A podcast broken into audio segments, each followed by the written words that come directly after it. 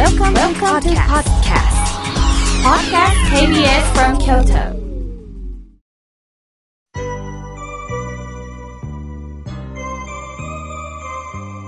さあ、ここからもたくさんのメッセージをいただきましたので、順に紹介させていただきます。まずはじめに綺麗なハガキですね。ラジオネーム空を見上げてさん、ありがとうございます。妙慶さん、ずっとこの番組で法話を聞かせていただいております。感謝の気持ちでいっぱいです。私は家族の都合がありまして、自由に出かけることが難しく、パソコンも苦手で、ようやく前、妙慶さんのネットで更新してる日替わり法話を見せていただけるようになりました。もちろん、このラジオも楽しみです。母はまだラジオを聞きませんが、とのことです。そうですか。あの、でもまたね、あの、気分ってありますよね。聞け聞けっていうより、ふと聞いてみた。前もね、リスナーさんがね、私が聞いてるうちに夫まで聞いてもらえるようになりましたって言ってくださった方がいます。無理やり聞け聞けではなくってね、ああ、この人、聞いた後はなんか優しいな。そういうふうに態度で出すようになったら人間ってね、変わるんですよね。さあ、続いての方です。えー、たえさん、ありがとうございます。私と同じ妙家の妙ですね。ありがとうございます。妙家さん、いつもラジオを聞かせていただいております。さて、妙家さん、新刊もが出たと聞いたんですけれども、教えてくださいとのことです。あ、お問い合わせありがとうございます。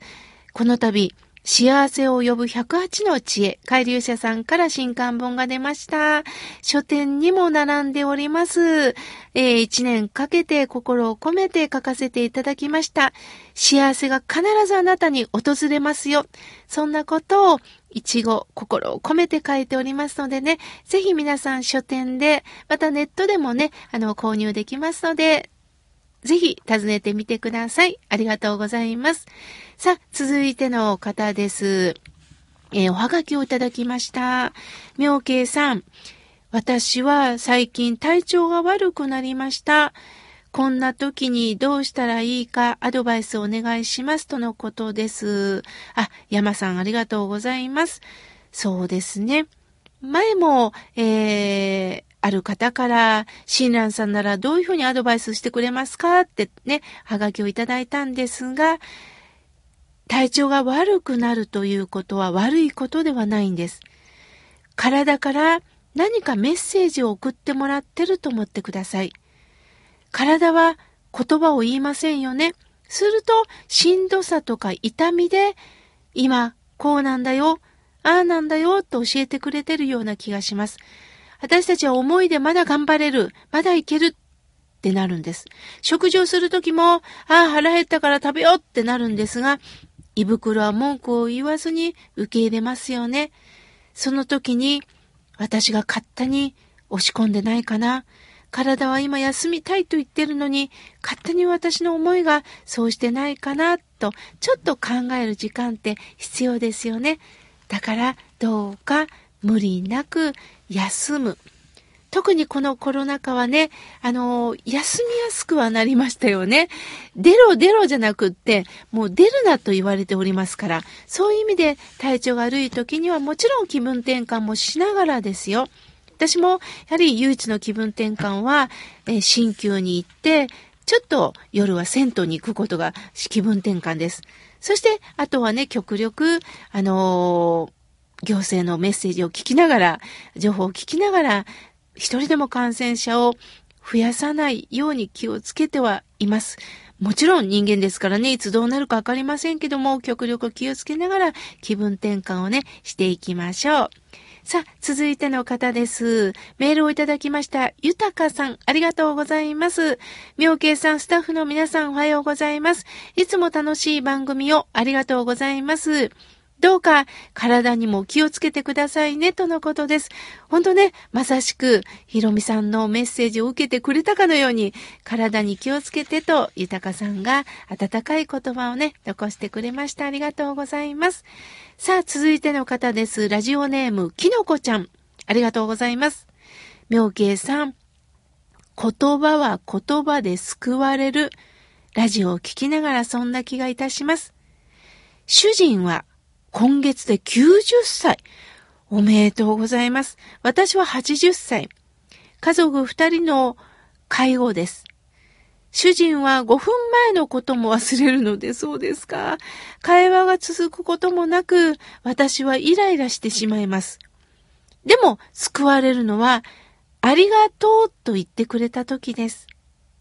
すると、もうと毎日の繰り返しの中で過ごしておりますとのことです。そうですか。忘れることもあるけど、忘れないこともあるんですね。すると、してやったことを忘れられたりね、すると私たちもなんだとなるんですけども、一つ一つ、ぽいぽいとしてやったことは捨ててもいいかもしれませんね。そして、今の感動に喜んでもらえたら、それはそれで新鮮かもしれないですよね。きのこちゃんさん、どうかどうか、あの、イライラした時にはね、イライラを胸からポーンとゴミ箱に捨てていきましょう。そして新鮮なものをどんどんね、取り入れてください。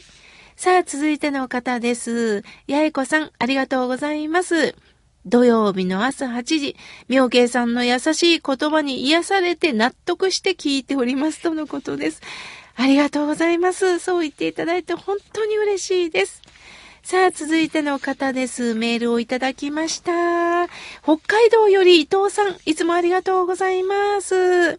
全国的に飲食店は特にね、時間要請など大変ですよね。この連休にもなった時期に本当に気をつけなければと思っておりますとのことです。そうですよね。あの、もう本当にどこの都市があのコロナが少ないとかも言えない時になりました。もう一人一人がね、気をつけていくことしかできないんですよね。さあ、続いての方です。堺市より清美さん、ありがとうございます。妙慶さん、母親の10歳違いの妹が亡くなりました。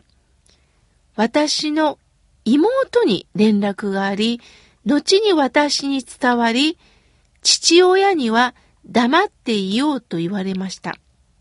亡くなった妹には娘さん一人いて、2年前に娘さんから年賀状から辞退しますと連絡ありました。いろいろ考えます。香典もしないことになり、私は香典したかったですとのことです。そうですか。ご遺族にはね、ご遺族の、ま都合があるんですよね。ただ、私もふと思います。香典辞退しますとかね、あの、もうお参りは結構ですっていうところもあるんで、コロナ禍では本当に、あの、必要かもしれません。しかし、こうしないでくださいというのは、かえって、まあ、傷つく時ってあるんですよね。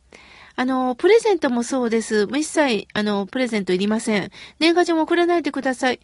確かに、今の時代っていうのは合理的でいいのかもしれないんですが、私はね、極力、あの、自分からはいらないとは言わないようにしています。例えば、あの、母が亡くなった時も、年賀状は、あの、いりませんというね、持ち長きは送れなかったです。なぜなら、意味嫌うことではないからです。誰かが亡くなったことは、悪いことではなくて自然の摂理なんですね。そこでお参りしたいという人には、お参りをしていただいてます。もちろん今の時期はね、時期をずらしてもらったり、この日はいかがですかっていうふうに提案をしたりしています。ですから、あのー、また都合を聞きながらね、あのー、こういうふうにしたいと思いますけども、いかがですか？こんな風な考えでおりますが、どうぞ無理なくお返事いただけたらありがたいですというね、呼びかけもいいのかもしれませんよね。なかなか今の時代ね、付き合いにくくもなったんですけれども、でも工夫して言葉をね、添えたらいいですよね。妙慶さん、このコロナ禍で今、救いは池江璃花子さんが回復なさったことです。そうですよね、コマドリさん。我がきをいただきました。本当に自分はもしかしたら死ぬんじゃないだろうかという不安が巡ってきたでしょう。その中、本当に希望をくださいましたよね。みんなで応援していった、その応援されたという声がね、池江さんも本当にバネになったことでしょう。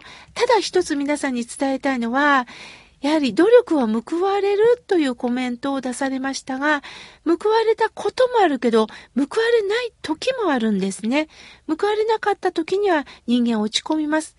ですから、努力した結果、良くても、今は良い結果ではなくても、今私がここにいるということを大切にしてほしいなと思います。まだまだたくさんのメッセージをいただきましたが、来週紹介させていただきます。ありがとうございました。